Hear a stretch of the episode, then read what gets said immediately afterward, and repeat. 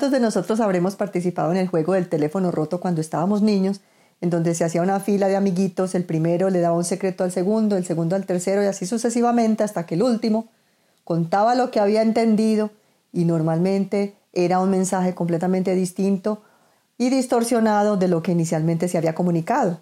Según los Guinness Records, la Biblia ha estado a la cabeza de los libros más vendidos y más ampliamente distribuidos en todo el mundo, no solamente cada año, sino que se está hablando de un estimado total de más de 6 billones de copias hasta el momento. Sabemos de millones de vidas y aún sociedades transformadas al contacto con este maravilloso libro. Y no obstante, durante los últimos dos o tres siglos, se han levantado detractores que usan argumentos como el del teléfono roto para decirnos que lo que tenemos nosotros es la copia de la copia de la copia y que por lo tanto no hay forma de enterarnos cuál era el contenido original. ¿Será esto cierto?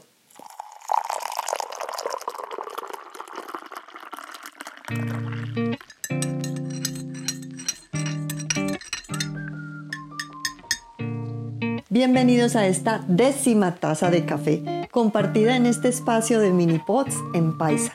Unos minutos de charla vigorizante, impartiendo vida y acercando nuestros corazones. Desde el corazón del eje cafetero colombiano, hoy les saluda Kaya Gao.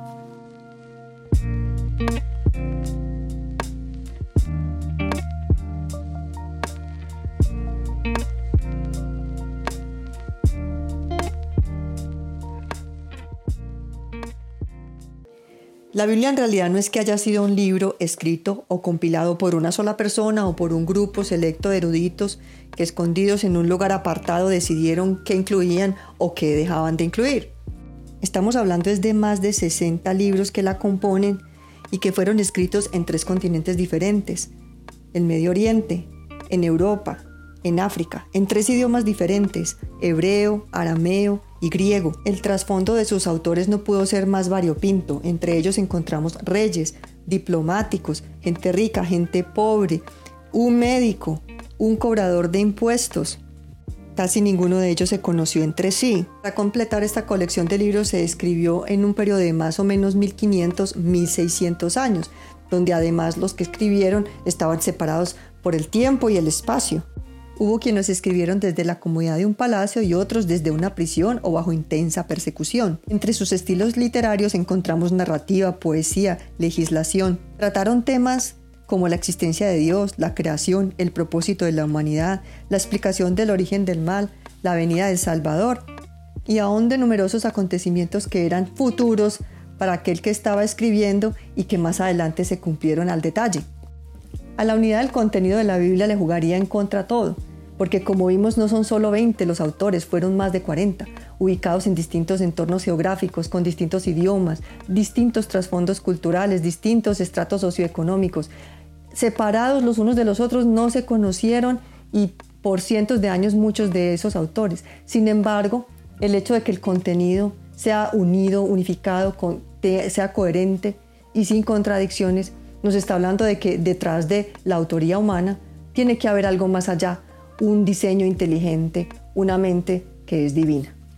Y bueno, una cosa es cómo se escribió y la otra es cómo llegó hasta nosotros. Es cierto que esto es como el teléfono roto, que lo que nos llegó fue la copia, la copia, la copia.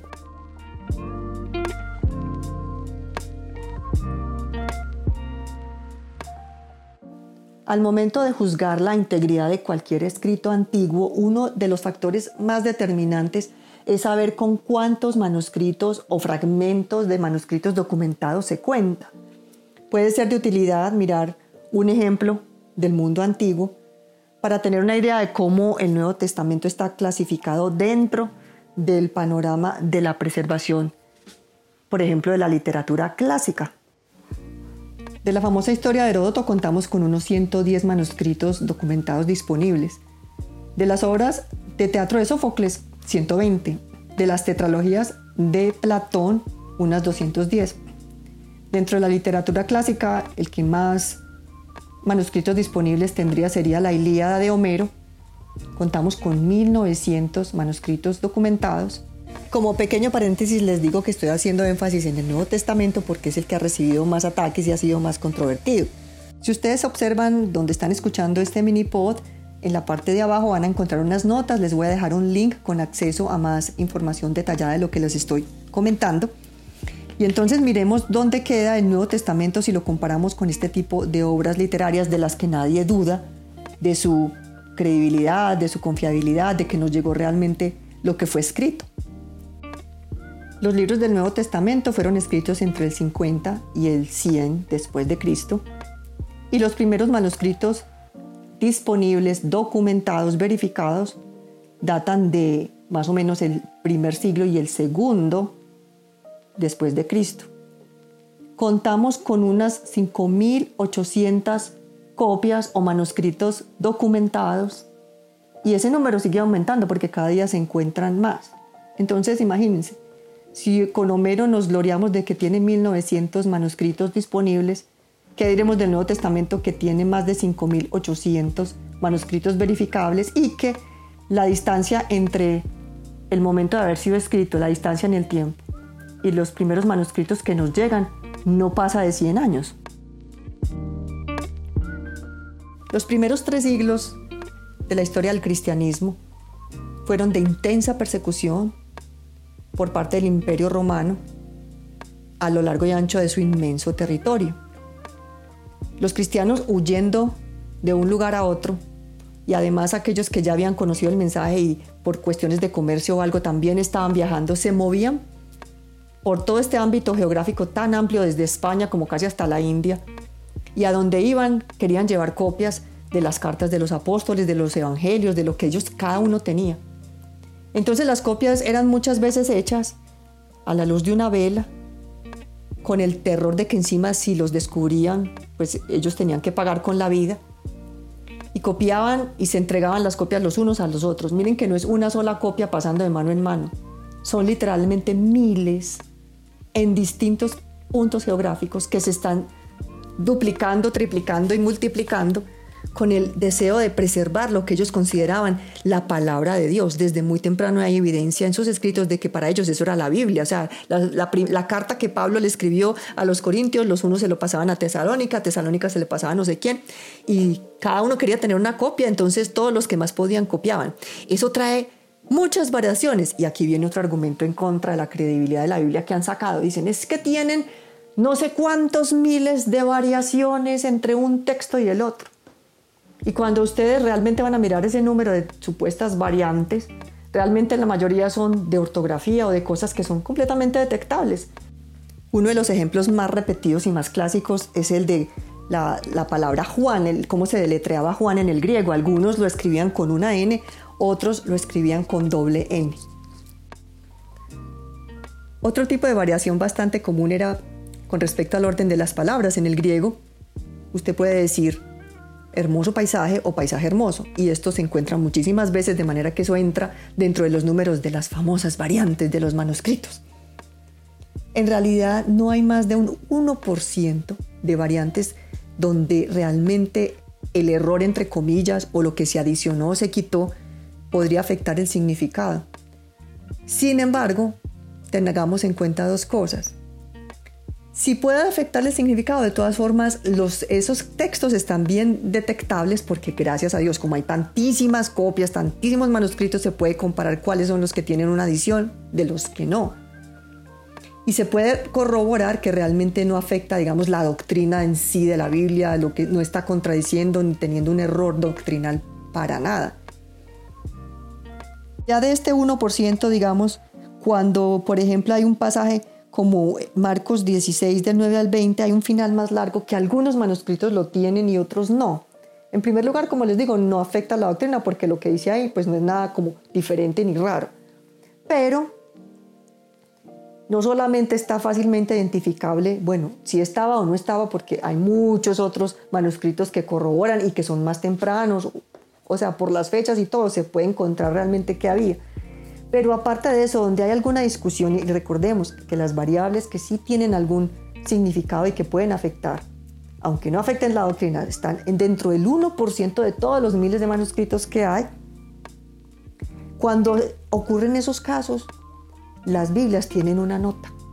La mía la tiene, muy seguramente la de ustedes la tienen. Búsquela ver, por ejemplo, cuando están mirando Marcos 16 del 9 al 20. Si ahí le aclaran a uno, le dicen, ¿por qué? Es que en tales manuscritos sí aparece un final más largo, en otros no.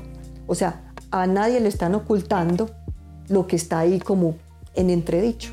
Está en entredicho, pero repito, son cosas, son palabras que palabras más o palabras menos no le van a afectar el contenido de doctrina al resto de la Biblia. No están en contraposición ni están aportando nada grave ni crítico a lo que sería el contenido del texto bíblico en general. Si esta cantidad arrolladora de manuscritos disponibles que tenemos del Nuevo Testamento nos pareciera poca, contamos además con los escritos de los famosos padres de la Iglesia como San Clemente, San Ignacio.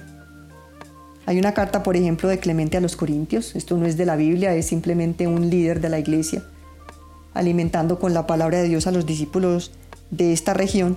Esa carta es fecha del año 95 después de Cristo y cita allí versículos de los Evangelios, de Hechos, Romanos, Primera de Corintios, Efesios, Tito, Hebreos y Primera de Pedro.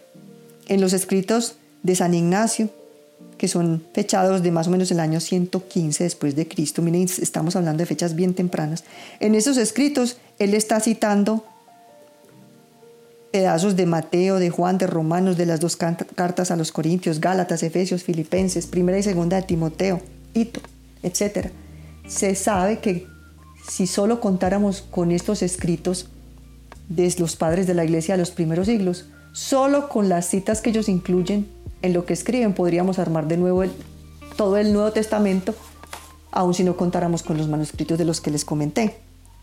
Y además, hay otros testigos, miles de testigos, así les llaman testigos porque están como corroborando el contenido de ese texto, del Nuevo Testamento hay más de mil copias y fragmentos que están distribuidos en, los idiomas como el sirio, el copto, el armenio, el gótico y el etíope, en textos latinos también.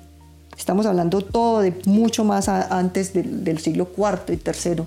De manera que por números de testigos, por números de manuscritos, no estamos sufriendo para certificar la originalidad y la confiabilidad del texto ya lo que entraríamos a mirar de aquí en adelante sería pues, bueno, y lo que esta gente escribió. Ya, ya podemos ver que es completamente verificable si el contenido original realmente llegó hasta nosotros inalterado o no. Si ese contenido, si ese sentido del texto fue variado o no. Ya vimos que no. Ya lo que queda es que habrá gente que no le gusta, por ejemplo, la parte de los milagros, que les parece que como es algo sobrenatural que se hable de la resurrección de un muerto, de la sanidad de un leproso, cosas así, pues entonces dicen, no, esta gente, puede que el texto que nos llegó sí es lo que se escribió originalmente, pero ¿quién se va a comer el cuento de que alguien se levantó entre los muertos o de que hubo un diluvio cosas así? Eso ya es otro tema que probablemente estaremos tratando en otros mini pods, pero que también, gracias a la ciencia y a tantos adelantos, a la arqueología y tantos medios con los que contamos ahora, podemos ratificar, bueno, ¿es esto probable o no? ¿Pudo haber sido o no pudo haber sido? Entonces, espero que lo que les comentó hoy les edifique la fe, les aumente la, la confianza en el texto que estamos recibiendo. Realmente lo que dice ahí no fue el fruto de un teléfono roto, de un grupo selecto o de una persona que compiló y dijo, o escribió o compiló y dijo, esto sí es palabra de Dios, esto no, ah, ah, todo lo contrario. Fue tan exageradamente esparcido por distintos territorios de todo el mundo conocido en ese entonces y a través de distintas fuentes y copias y bueno, todo lo que tenemos disponible nos ayuda a tener esa tranquilidad de que, lo que estamos leyendo es lo que intencionalmente fue escrito desde un principio.